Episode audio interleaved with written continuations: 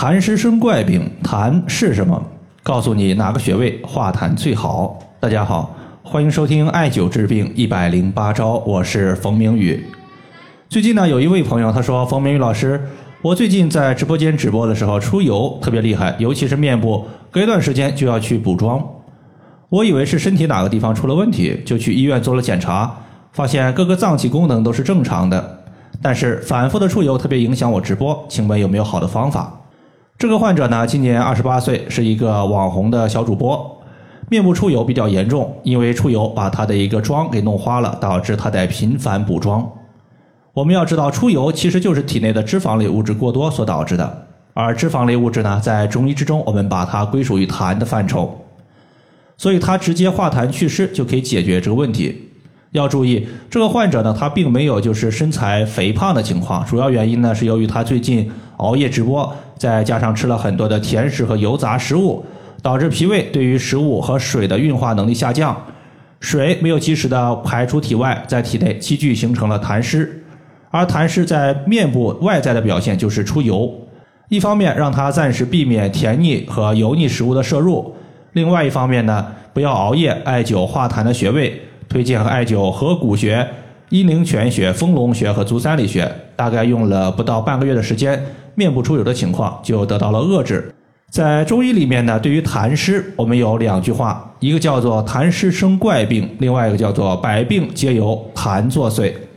为什么痰这么祸害我们的身体呢？我们可以从三个方面和大家简单的说一说。首先，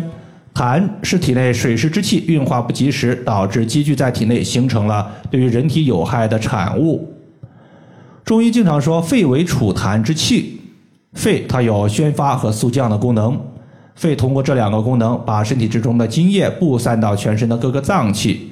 而痰湿它会随着津液在体内来回的跑。痰湿积聚在肺，就会淤堵我们的呼吸气管，让我们出现咳痰的行为。这痰它属于是有形之痰，毕竟咳出来的痰我们是可以看得见的。有时我们感觉咽喉好像卡了一个煤糊一样，这个痰死活呢咳不出来，这叫做无形之痰。中医呢也叫做梅核气，就像是一个梅子的核卡在了嗓子。这是第一点。第二点，我们经常说脾为生痰之源，脾胃主运化。食物经过我们脾胃的运化，形成水谷精微和气血。但是要注意，生硬、油炸、油腻、甜腻的食物难以消化，会加重我们脾胃的负担。如果你吃的过多，会导致脾胃的功能下降，水液的吸收和输布出现了障碍，形成了痰。那么痰多最典型的特征就是容易油腻，比如说头发油腻，自己两天不洗头，感觉呀就能成团，像是半个月没有洗头一样。面部容易出油，脸上油光可见，还有就是油性皮肤容易长痘，包括早上起床之后特别没有精神，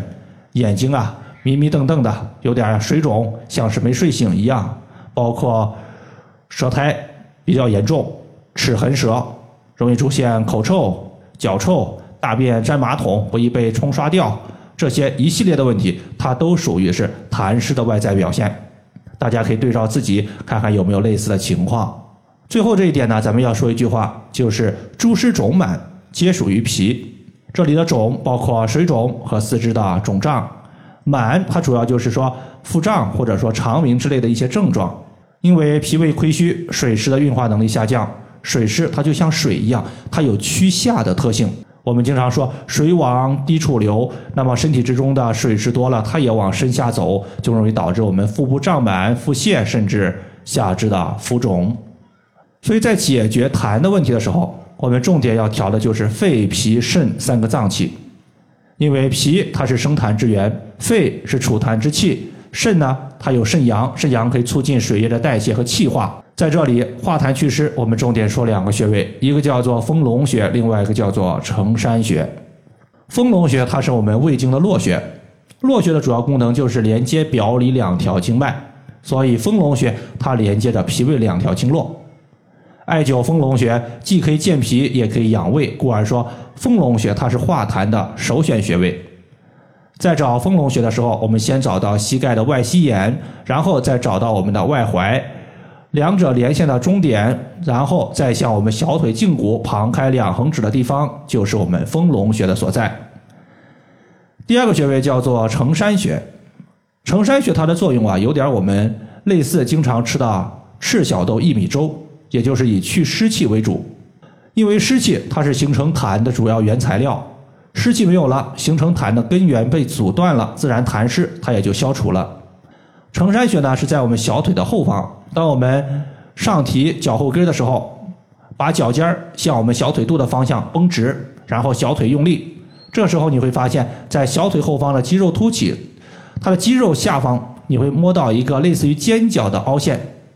也叫做人字纹。这个地方就是我们承山穴的所在。